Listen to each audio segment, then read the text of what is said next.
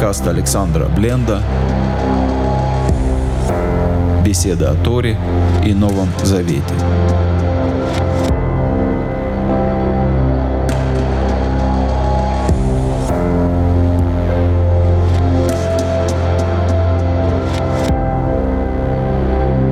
Шалом, дорогие друзья. Снова добрый вечер. Рад всех видеть. Времена непростые. Но мы продолжаем изучать Тору. Начнем, как обычно мы сейчас начинаем, начнем с молитвы. Пусть Всевышний благословит, сохранит, укрепит тех, кто сейчас вынужден бежать из родного дома, кто находится под обстрелом, под бомбежкой, в окружении, голодает.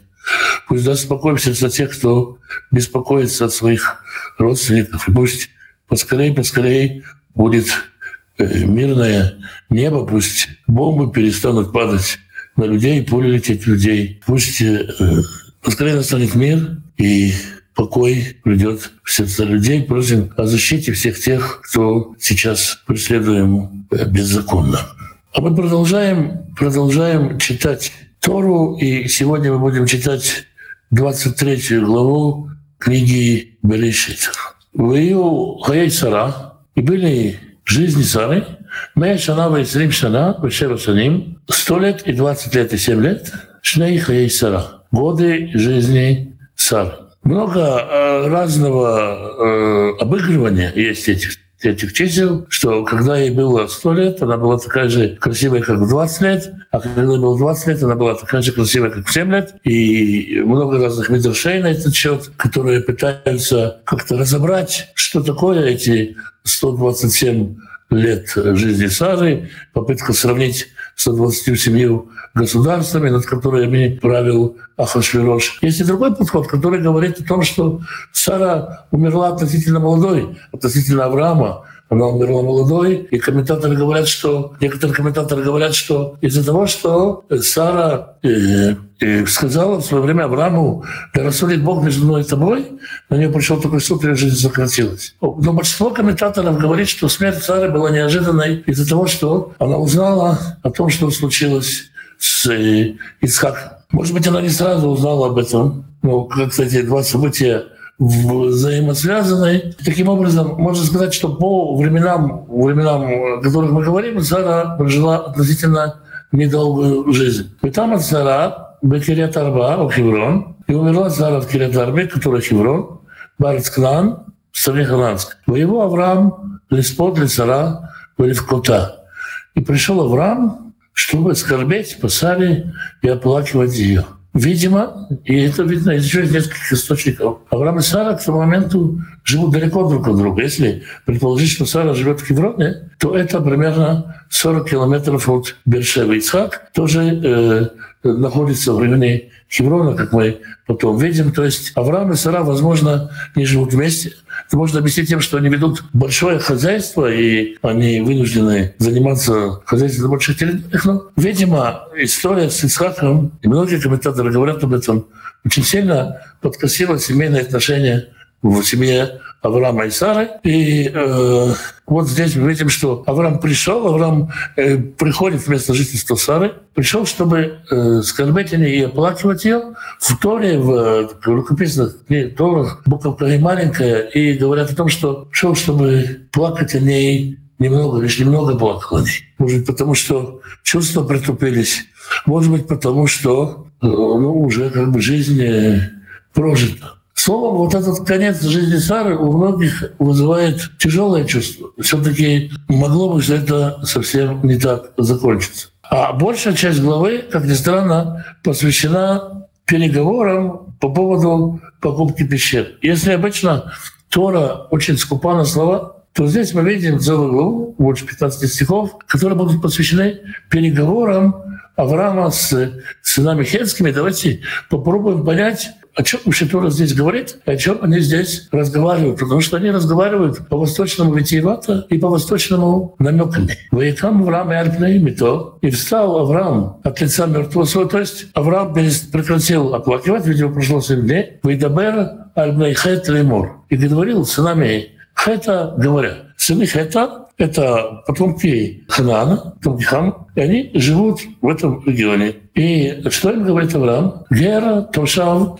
Анухи и Махем. Я среди вас пришелец и житель. То есть я среди вас и пришелец, и житель. Я среди вас и землянин, и инопланетянин, как я еще говорю. Да? То есть, если вы хотите, я буду для вас э, жителем, я буду, как вы говорите, в земном своем варианте. Если хотите, у меня есть и, так сказать, другое отечество. Но я с вами, вот такой вот странный пришелец, житель, тянули Ахузат Хевер, дайте мне имение захоронения, место для захоронения, Махе, вместе с вами, Векавера, Метей, Мильфунай. Да, я буду хоронить мертвых. Дело в том, что нужно понимать глубину юридической ситуации.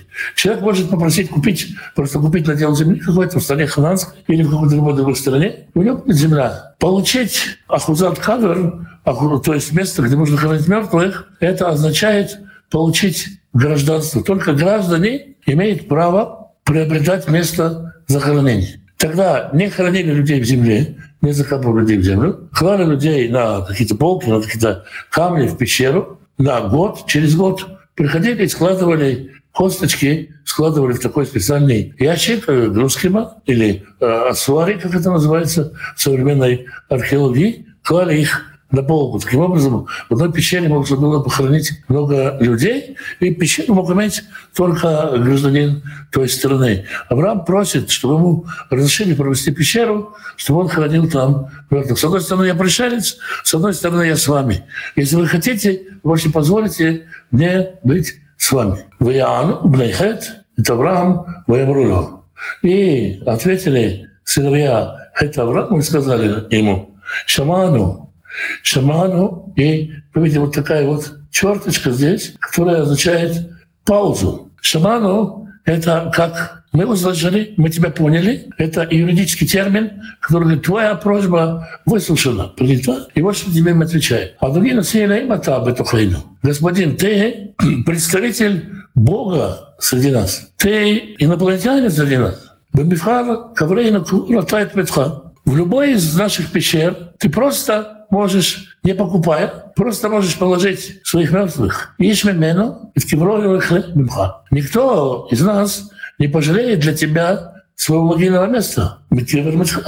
Чтобы ты похоронил нем твоих мертвых. То есть они говорят, смотри, мы тебе можем, так сказать, приютить в плане могил. Похорони у нас. Никто Никто не запретит тебе. И казалось, можно было сказать, ну хорошо, я возьму и похороню цару здесь. Что Авраам говорит дальше? Авраам, видимо, а, обращается к каким-то своим личным связям. Давайте почитаем. «Вайкам Авраам, И встал Авраам и поклонился к народу земли, народ земли этой, можно сказать, земляне, сыновья Хета. Авраам встал, поклонился и начинает еще одну свою реплику, еще свое обращение. «Вы там леймор, и сказал им, говоря, «Им есть навшихем, если есть в душе вашей, чтобы я э, ликвор это матайми лифней шемони, и вы погули, Бейфрон бен Исхак. Если вы хотите, чтобы я хранил из мертвых, давайте найдите ко мне Эфрона бен Цора. Эфрон бен Цор – очень интересное имя. Эфрон – это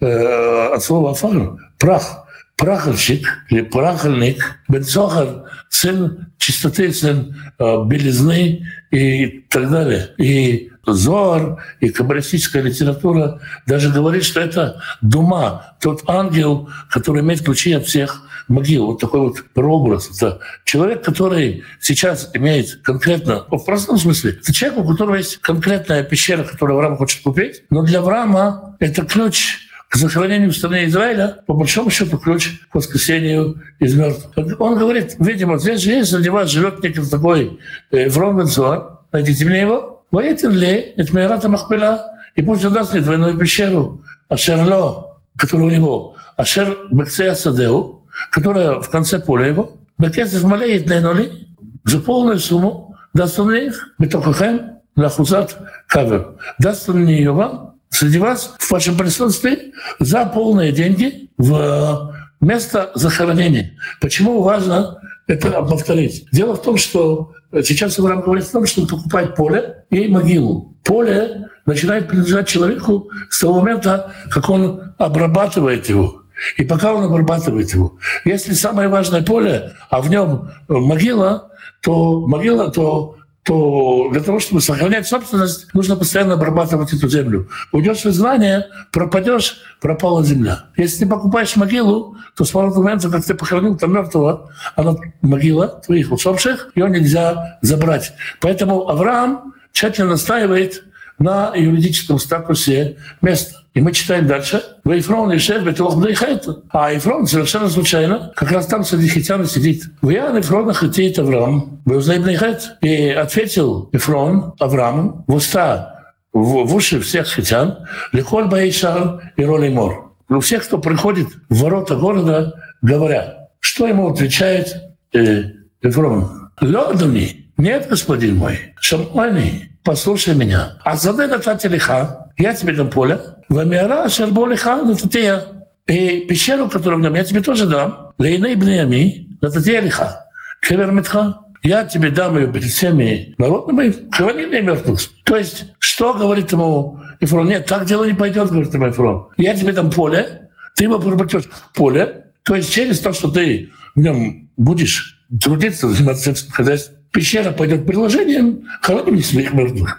Но собственность будет как поле. Вышла Авраам лифней Амарец, выдабер Алифрон глазней Амарец. И поклонился Авраам перед всем народом и стал говорить Алифрону перед всем народом. Леймор. И что говорит Авраам Ифрону? Ах, и Маталю Шавани. Вот давай послушаем, давай сделаем такое предложение. На дате кесов я тебе дам деньги, ты дашь мне поле. Выговаривай Петейшам. Я пока я буду э, там хранить мертвых. То есть ты мне даешь поле на том условии, что он станет полем, моим полем с того момента, как я там буду хоронить мертвых. Я изменяю условия покупки, мы делаем особые условия. Виан и Фрон Авраам Алиморли. И тогда Эфрон отвечает Аврааму, говоря, Андрей Шамони, послушай меня, господин, Арец Арбами от Шекель Кесев, страна, земля, территория стоимостью 400 сиклей серебра, это 8 килограмм серебра, 8 килограмм серебра, примерно, значит, 8-10 тысяч долларов. Войни Винха Магу, между мной и тобой что это? В Эдмитхате, Квор. Возьми и будешь хоронить там мертвых. То есть такое, после такой долгой юридической суеты Авраам приобретает, наконец-то, это поле, и это поле становится его, и он имеет право хранить не мертвых. Это договор вечный, сделка не подлежит расторжению. Мы видим, что Марата Махпила, эта пещера до сих пор там могила Сары и могила Авраама там. И это как бы дошло и до наших дней. Вышма Авраам Элифрон, и послушал Авраам Эфрона, Вышкол Авраам Элифрон, это Кесев, и взвесил, ответил Аврааму Эфрону деньги, а Шердибер Бэзнайбнейхат, о которых он говорил в уши хотя, Арбан шекель Кесев, 400 секлей серебра, а Вера Сухойр. Перешло покупателю. Вейгам за Ефрон, Ашерба Махпела. И таким образом поле Ефронова, которое у двойной пещеры, Ашер Лифней Мемрея Саде, Мира Ашербо, Векуляется Ашерба Саде, Ашерба Кор Гула Сави. И все это поле, и все деревья, которые вокруг него, и все, что вокруг него, стало это все для Авраама Лемикне, имуществом Авраама, Лейней Бнейхет, перед глазами всех сыновей Хета, увыходит Шарей Иро по всем решениям судебным, которые у. В ворота города сидят суды, и там происходит судебное решение. То есть Авраам выторговал место захоронения именно как место захоронения. В этом есть исправление греха Адама, который испортил землю. Авраам начинает восстановление земли в плане воскрешающей его способности. И после этого написано «Вахарай кен кавар Авраама и цара и что?» И после этого написано «И похоронил Авраам Сару, жену свою, Эльмарат Саде Махпила, у пещеры, которая в поле Махпила, Альпляй Мамре, у Мамре, у Хеврон, который Хеврон в стране Ханаанской. Вояка Масаде, и стало поле у Меара Шербо, и пещера, которая в нем, для Авраам, Аврааму, для Ахузат Кевер, Медмейхит, местом захоронения официальным от сыновей Хета. Таким образом, Авраам приобрел и пещеру, и ну, в определенной степени гражданство приобрел. Вот такая вот короткая глава. Вот спрашивают, вопрос. То есть быть похороненным – это была даже своего рода честь. Похоже, не все имели часто быть похороненным или похоронить своих близких. Да, это так. И поэтому мы у многих пророков читаем «и тебя похоронят, и похоронят тебя в наделе отцов своих» и так далее. То есть это действительно большая честь, или просто честь. И это не просто так. Да? Быть похороненным иметь место, где можно будет похоронить своих умерших, это очень, очень важно. Это и сегодня, на самом деле, когда спрашивают, задают такие вопросы, ну, все время больше и больше актуальным становится вопросы, например, кремации, то именно здесь, вот в этих местах мы находим ответы, что э, захоронение, быть похороненным очень важно для человека, часто важно быть похороненным вместе с отцами своими, похороненным приложился к народу своему, говорят, да, положился на ту же полочку, где лежат кости отцов своих. Пророки обещают это царям, и, в общем-то, это, видимо, видимо, было очень э, серьезным для людей того времени. Факт тот, что вот как бы для Авраама это стало могилой для нескольких поколений, то есть была привязана к этому месту. Вы говорите, что Авраам собирает землю в плане воскрешения. Воскрешение только в стране Израиля? Нет, воскрешение начинается со стороны Израиля. Ну, конечно же, воскрешение будет, э, будет повсеместно. Начнется из Иерусалима. Ну, хорошо. Тогда что? Мы тогда прощаемся до завтра. Божьей помощью завтра в это же время, на этом же месте мы продолжаем. Спасибо, что вы с нами.